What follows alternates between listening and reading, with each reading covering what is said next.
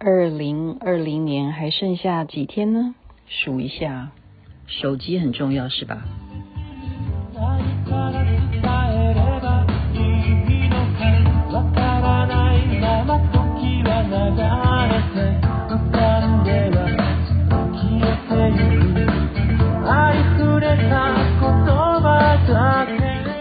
这是东京爱情故事，当年。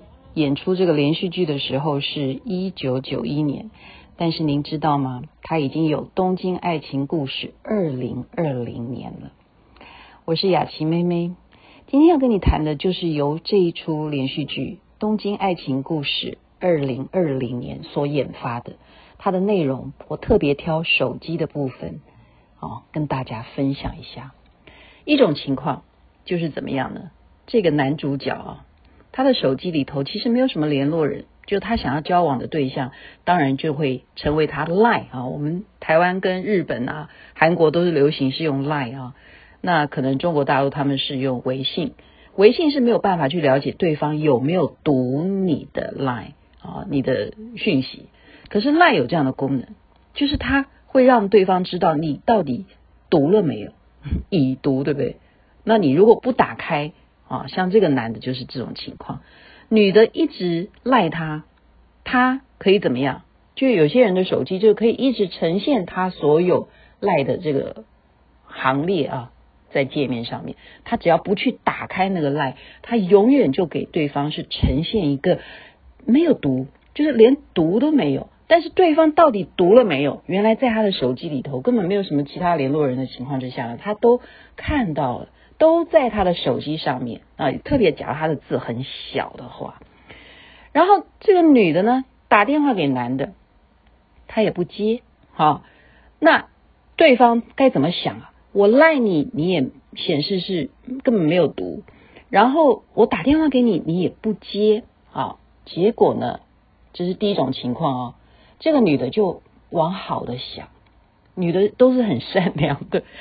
把这个男的呢归类为对方正在面临期末考，他在考试期间，所以他可能把手机关机了，他整个人要处于备战状态，所以他往好的想，他这样去想男的男的哈，结果到底是怎么样呢？就是我刚刚讲的，他都存在在他的手机的界面，他只是想。说不要这么快回电啊，就是这种心态吧啊，这样子，这是第一种，就是已读的方式，其实对方已读哦，你不要以为他没有读哦，那但是还是真的有可能了啊，我们等一下再讲说他是不是真的有没有读了哈。第二种情况就是丽香跟丸治啊，就是连续剧的女主角丽香啊，就是前面呢，他知道丸治喜欢另外一个女的，所以他就。追求他，他想要试探，他说这样子吧，你喜欢那个女的，等那个女的告诉你她没有喜欢你，你被那个女的甩了以后，你再来找我，好，你再来赖我了，好，所以这个丸治呢，真的是有一天被那个女的甩了，所以他就立刻赖丽香。但是你要知道，男人呢、他愿意要去赖一个对方啊，他要鼓足很大的勇气，他要按键要把这个。文字啊，把它送出去。其实我们每一个人都是这样。你有没有觉得这是心理学的问题？你要传达一个文字，要告诉对方的时候，特别是你被甩了，你要再来告诉丽香，这个时候，这男的是想了很久才决定要告诉对方。结果你猜什么？他一赖对方说“我被甩了”，丽香立刻就回应说：“来找我吧。”哎，不到一秒钟哦。嗯，三秒都不到哈，对啊，一秒，一秒钟就立刻回他。你看他网络讯讯号多好，就立刻回答他说：“来找我吧。”而且呢，还怎么样？我们每一个 Line 或微信都有这种功能，就是把位置图就发给他。你看 Line 多重要，所以这个男的哇，整个人就本来被甩的心情啊，诶，这个另外有女人愿意接受我，他那个整个的细胞又活回来了。就赶快按照那个位置图啊去 follow 它到底在哪里啊？哦，原来是可以去看东京铁塔的一个圣地哈，就是一个高楼的楼顶。这是第二种情况，就是 Line 或者是微信都可以把你的位置发给你要发的人，这个手机是不是很重要？我们再找第三个例子，就是刚刚前面还还是回溯啊，女的一直 call 男的，对不对？电话他也不接，那你知道那个男的刚刚讲是存在界面，其实他已经看了，他不想回你。那这一次他的情况是什么？原来他跟别的女的在吃饭，所以他的电话有没有呈现铃响呢？就是我们如果赖对方，也可以用打电话的方式，当然是有在响啊，就一直抠他嘛，就叫夺命连环抠。结果这个男的就听到这个，就把他呃不好意思，就把那个手机干脆放到口袋里，就不让对方看到说他一直被人家在夺命连环扣。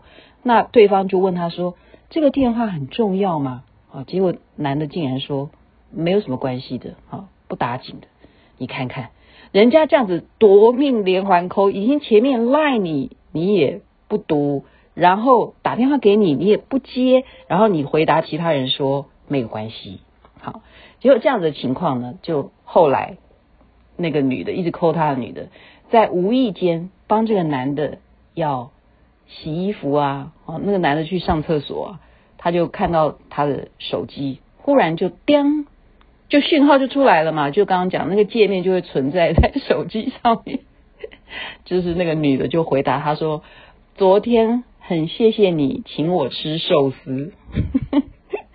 好，就被无意间的俩包，就是女生有时候你叫她不要看吗？我想想看，手机会亮啊。当你对方在意的人哈，手机亮，你还是会有那个好奇心吧。好，所以这种报复心就来了，就换下一次这个男的要抠这个女的的时候呢，他也就故意跟其他的同事啊去吃饭，然后一样的情况，他就是打电话给他，他就不接。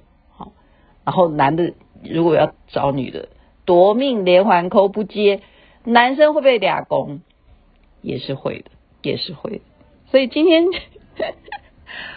我在想说，这个跟男女之间是一回事啊。其实手机是在我们现在啊、社会学里头，已经变成生活当中不可缺少的必备的存在要件哈。那么，因为这个连续剧的关系，我也有一些感触啊，就是有一种性格啊，他们说是强迫症嘛，就是他不能够看到他的赖里头有那种红色的键，就是你没有读他的那种累积，就是说他要么就把它删掉，他要么就是把它给打开，呃，就是有些人他要他整整齐齐，他不要有没有读的讯息，有些人是这样子。有另外一种人，他们告诉我，他们是怎么样？他们喜欢去有这种累积的成就感，他就是要让一个群组呢去爆炸，就是要累积到几百则、几百则，他都不去读，他根本连打开都不打开啊！这是另外一种人。还有一种人就是很有礼貌，他知道说这件事情已经跟我无关了，我就说宣布我退出这个群组。啊，当然有些人是故意把你踢出群组，那些又是很多可以讨论的一些细节了啊。啊，我今天要最主要呃要提醒大家，因为二零二零年的手机的重要会延续到未来，因为人类的发明或者是人人类的交易，我们所有的生活形态都跟手机有关系了。那么我们只讲两种情况，就是面对到已读不回的朋友。我今天要安慰大家，我们真的是要给对方想一想，人家为什么已读不回？所以我们列出很多可能性。第一种，对方在忙；第二种，对方正在回想他到底要怎么回答你，要怎么回应你这个来。再来，对方的手机可能是不是遗失了？还有，对方是不是手机没电了？不是他不回你，是他没电了。再来，对方可能不看重你。再来，对方是故意的。再来，对方生病了，对方怎么怎么怎么怎么好，我告诉你，已读不回的朋友，真的，你如果这样想下去的话，会俩攻。所以要小心，二零二一年到的时候，不要被这样子已读不回的朋友所在迷障你的心绪。那么，针对已读不回的朋友，我们也请您稍微要为对方想一下，因为有三件事情要注意，哪三件呢？第一，对方在等；第二，对方在等；第三，对方真的在等你啊！